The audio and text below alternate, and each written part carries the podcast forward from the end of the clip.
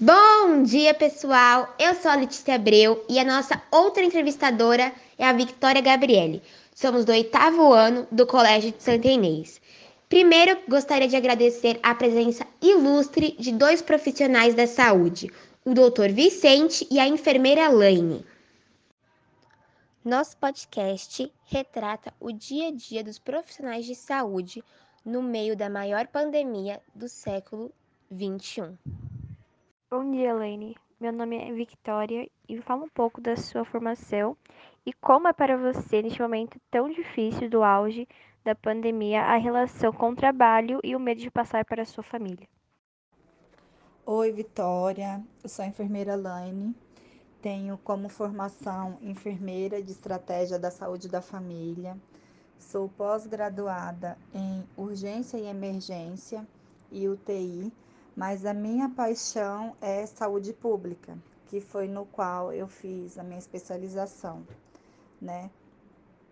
É, tem sido bem difícil, não vou falar para você que é fácil, porque a gente tem que prestar o atendimento ao paciente com sintomas de Covid e em casa a gente tem o nosso bem maior, que é a nossa família. Então, todos os dias é redobrar os cuidados, é fazer o melhor que podemos pelo próximo, o melhor que podemos por nós e o melhor que podemos por nossas famílias. É isso, é redobrar os cuidados o tempo todo, é uma fase difícil, é um momento difícil e a gente precisa se conscientizar de que não é só para nos proteger, é para proteger o próximo também. Bom dia, Laine. Eu sou a Letícia. Eu gostaria de saber quantos testes de Covid você faz por dia e qual é o seu sentimento em relação a isso, uma vez que a pandemia não está controlada. Oi, Letícia. Nós atendemos em média de 10 a 15 pacientes por dia com sintomas respiratórios, né? Com sintomas relacionados ao Covid-19 é angustiante, é triste. O sentimento que a gente tem é de impotência diante da situação que estamos vivendo. É muito angustiante eu, como enfermeira, no atendimento do paciente, solicitar uma ambulância e ter como resposta de que não tem ambulância disponível e você vê o paciente na sua frente sofrendo e você não poder fazer nada você ficar de mãos atadas esperando algum algum outro serviço responder nosso chamado. Isso é muito triste.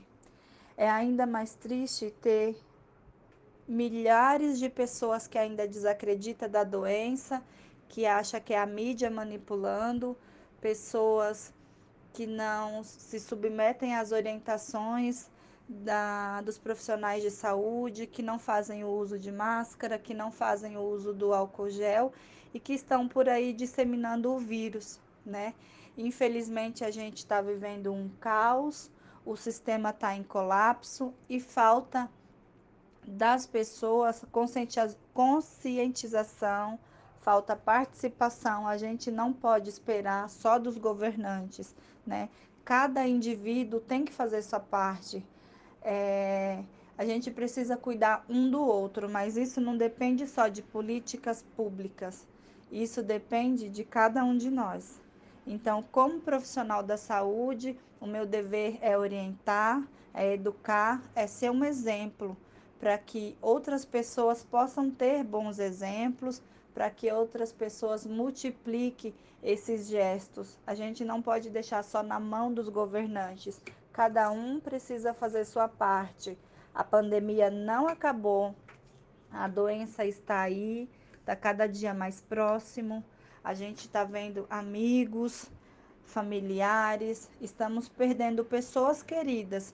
Infelizmente, pessoas que muitas vezes nem saiu de casa, se isolou completamente mas por conta dessas pessoas que não acreditam, o vírus chegou até elas. Isso é muito triste, né? Infelizmente, precisamos mudar esse conceito de que é só uma gripezinha. Precisamos mudar esse conceito de que o vírus não existe e que isso só acontece com os outros. A gente precisa acreditar e se cuidar para que não chegue nas nossas famílias, para que a gente também não transmita para outras famílias. Laine, após o resultado do teste de Covid ter positivo, quais são os remédios usados para o tratamento? Oi, Letícia, os pacientes que testam positivo para Covid-19. De primeiro momento, não é usado nenhum tipo de antibiótico. Os estudos que foram apresentados mostraram que no primeiro momento não tem a necessidade de já fazer uso do antibiótico, por isso depende muito da avaliação clínica desse paciente. O que é mais comum e o que é mais usado é medicação para dor, porque o paciente tem sempre uma queixa de dor, dor no corpo, dor de cabeça. Então, normalmente é usado medicação para dor. A nossa maior preocupação, além de monitorar esse paciente para ver se ele não tem uma queda na saturação, é o isolamento social o uso contínuo da máscara, se possível, separar objetos de uso pessoal, né? Dormir em cama separada no caso dos casais, tentar manter o distanciamento mesmo que dentro de casa. Eu sei que às vezes é difícil, porque a maioria desses pacientes convive com outras pessoas na mesma residência e procurar um pronto atendimento se ele vir apresentar piora dos sintomas, né?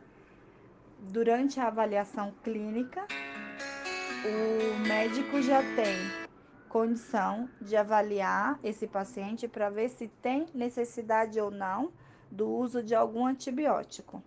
Aí fica a critério e a conduta médica. Bom dia, doutor Vicente. Meu nome é Letícia me fala um pouco da sua formação e atuação dentro da UBS. Aproveitando o gancho, eu gostaria de saber se uma grávida for contaminada pelo Covid, ela pode passar a doença para o seu feto?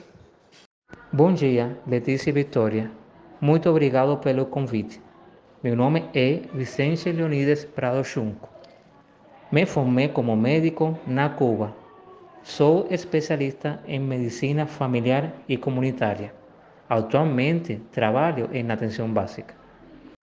A atenção básica é um conjunto de ações de caráter individual e coletivo, situada no primeiro nível de atenção do sistema de saúde, voltadas para a promoção da saúde, a prevenção de agravos, tratamento e a reabilitação. Respondendo a sua última pergunta, Letícia, posso dizer que investigações indicam que mulheres grávidas têm maior probabilidade de complicações maternas ligadas à Covid-19. Evidências recentes sugerem que é possível transmissão vertical, embora rara.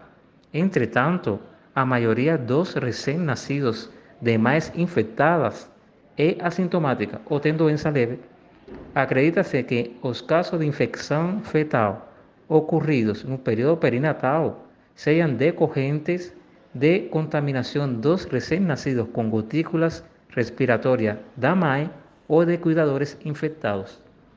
Bom dia, Dr. Vicente. Sou Victoria e eu gostaria de saber qual tempo de intubação do coronavírus isso acontece. E qual é a melhor prevenção para o Covid? Bom, Vitória, o período de incubação da Covid-19 é, em média, de 5 a 6 dias, mas pode ser de até 14 dias. Então, cabe salientar que não existem evidências clínicas que justifiquem o uso de medicação isoladas ou em associação como estratégia profiláutica pré ou pós-exposição ao coronavírus. Para evitar a propagação, lave suas mãos com frequência, use sabão e água ou álcool em gel. Mantenha uma distância segura de pessoas que estiverem tossindo ou espirrando. Use máscara quando não for possível manter o distanciamento físico. Não toque nos olhos, no nariz ou na boca. Cubra seu nariz e boca com o braço dobrado ou um lenço ao tossir ou espirrar. Essas medidas ajudarão a evitar a infecção por coronavírus. Doutor Vicente, hoje morre mais de 3 mil pessoas por dia por conta do Covid. Dentre essas pessoas contaminadas, algumas conseguem vencer e é nesse ponto que eu queria chegar. Essas pessoas, elas criam imunidade ou ainda correm risco de se contaminar novamente? Apesar da provável imunidade, pelo menos a curto prazo, há casos de reinfecção de Covid-19 por cepas diferentes.